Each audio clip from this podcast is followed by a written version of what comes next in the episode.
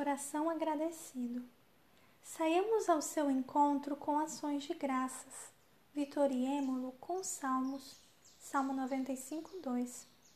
Certo dia, alguns bandidos assaltaram um pregador inglês durante uma viagem. Naquela noite, ele escreveu em seu diário: Fui assaltado hoje, mas mesmo assim sou agradecido. Em primeiro lugar, porque, embora tenham levado minha carteira, minha vida foi poupada. Finalmente, estou agradecido por ter sido a vítima e não o ladrão. Aprenda a agradecer continuamente. Paulo nos dá esta prescrição divina. Em tudo dai graças, porque esta é a vontade de Deus em Cristo Jesus para convosco. 1 Tessalonicenses 5,18.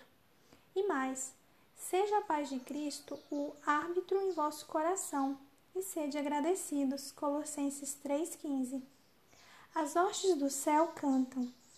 O louvor e a glória e a sabedoria e as ações de graça e a honra e o poder e a força sejam ao nosso Deus pelos séculos dos séculos. Amém. Apocalipse 7:12. A gratidão é a expressão natural de um coração convertido. Quando expressamos muitas queixas, damos a impressão de que Deus tem lidado conosco de maneira severa.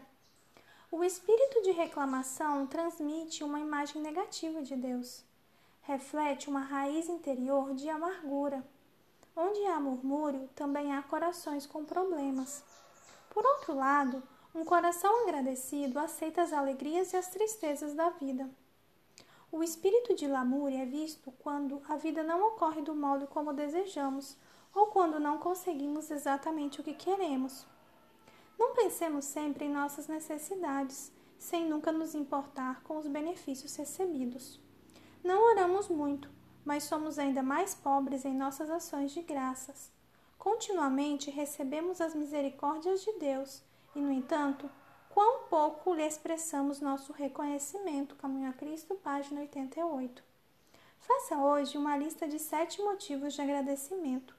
Fale deles a um familiar, um amigo ou um colega. E louve a Deus todos os dias.